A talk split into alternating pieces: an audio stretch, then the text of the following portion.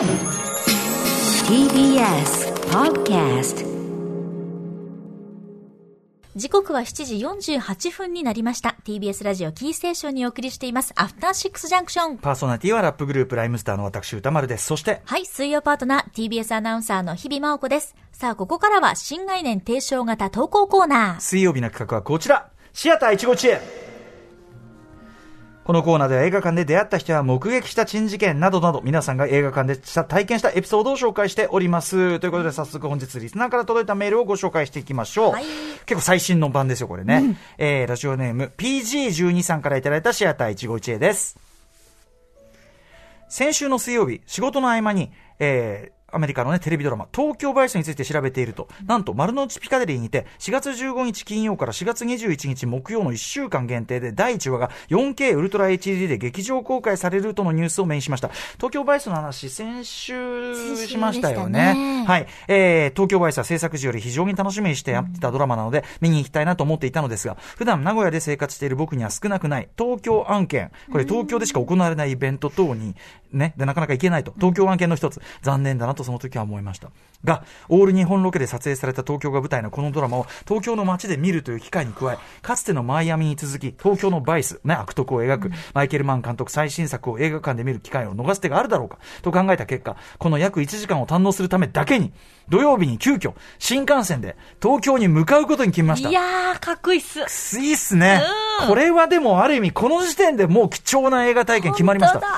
東京の映画館はほぼ行ったことがなく、もちろん丸の内ピカデリーも初めて行く映画館なので、そこも楽しみの一つ。現地に着くと、なぜか9階の映画館と離れたところにある1階エレベーター前の自動発見機に驚きつつ、劇場に入ると2階建てのシアターが。名古屋ではお目にかかれない座席数の劇場であることもそうですが、2階席がある映画館は初体験だったので、用がないのに2階席からの景色を見に行ったり、その後1階の席に着くと少し下から見上げるようになっているのを心地よい座席に感動したりと、えー高まるテンション。なるほどね。えーさらに、いつも映画館で映画を見るときは一切飲食をしない、えー僕ですが、せっかく来たのだからとホットドッグを片手にいざ東京バイス。最高。感想は、この野郎、面白いじゃないか、の一言。このまま最終話まで見せろ、クオリティの第一話でした。上映中は時折笑いが起きるいい雰囲気で、来てよかったなと思える感想。これわざわざ言ってるんだから、相当の人たちだからね、東京バイス。はい、えー、この後放送予定、予定しているワウワウにはまだ加入していませんが、映画37セカンズの光監督もエピソード監督として参加している、後続のエピソードも非常に楽しみ。こあ、そうなんだね。いや、映画館って本当にいいものですね。えー、追伸。やはりせっかく東京に来たので、映画の前後に、新国立美術館と国立映画会部に足を伸ばし、結果満喫できた東京での一日でしたということでこれね、ちょっとあの、それはそれでまた別個のメールいただいてるんだけど、国立映画会部、しかも今、日本の映画館という、この間のモンド展覧会に続いて素晴らしい展覧会をやっているということで、これも見れたかな、PG12 さん。はい、ということで改めてね、これ、東京バイス。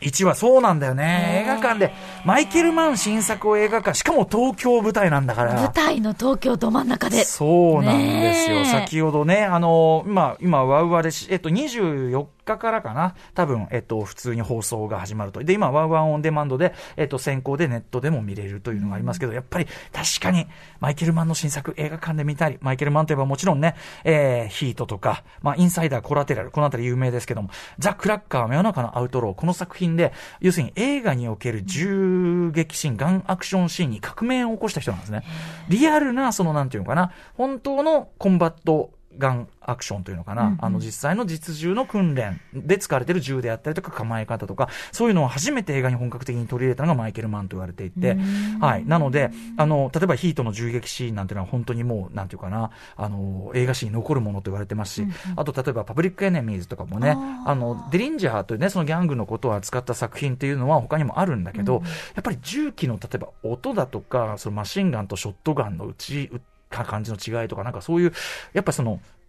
ちょっともう一味も二味も違う。そしてもちろん、えっ、と、出世作として、ま、テレビシリーズマイアミバイス、映画にもなりましたけど、後にね、マイアミバイスというのがあって、そのマイケルマンが撮る東京バイスですから。で、私先週も言いましたけど、やっぱりあの、アンセル・エルゴートの、とにかく日本語習得レベルがただごとじゃない、なんて話してたら、ね、あの、ディレクター長谷川さん曰く、なんかそのいろいろ調べてみたら、あのアンセル・エルゴートが、まあ、とにかく東京でロケガンガンしてる作品なんで、はい。ね、あの、住んでるあたりっていうか、うろちょろしてるあたり赤羽って、ねこの人もよくわかってらっしゃる。確かに赤羽、ああ、確かに赤羽。だから、そういうなんかその、ロケーションとか、そのシチュエーションとか、あと出てくる、その、なんかいろんな場面とか、あの、出てくる日本人とか、そういう描写とかが、なんか嘘っぽくないっていうか、僕らが見ても。ツボを押さえてるというか。赤羽でしょうね、彼が住んでるのはね。で、その、ね、衝撃のアンセル・エルゴートが居酒屋に入って頼むあのオーダーの自然さ。な、な、納豆のなんとかのハサミなんとかみたいなのなんか頼んでんだけど、もうめちゃめちゃ、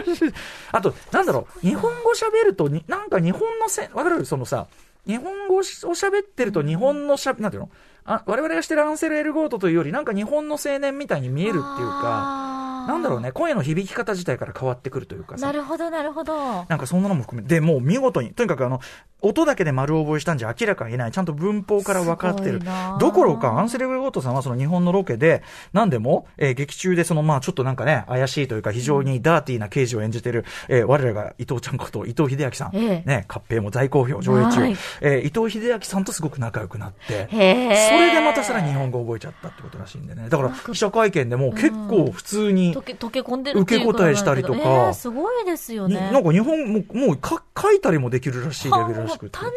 純に嬉しいというか、まあますごいね英語と日本語って本当にこう、まあ、構造全上真逆のものですから、本当に音感とかリズム感とかもきっとね、あるんでしょうね。大したもんだし、そして何より東京バイスめちゃめちゃ面白い。先週も言いましたが、私、原作も同時進行で読み進めているぐらい面白いんで、えー、ワウワウでの放送。そして光さんがね、エピソード監督で入るんだったら、これも楽しみです本ね。当に、すごい。いや、でも PG12 さんのこのね、うん行動力最高感服でございます。いやー、じゃあ、あのね、マリオンで見たんだね。もう案内してあげたい。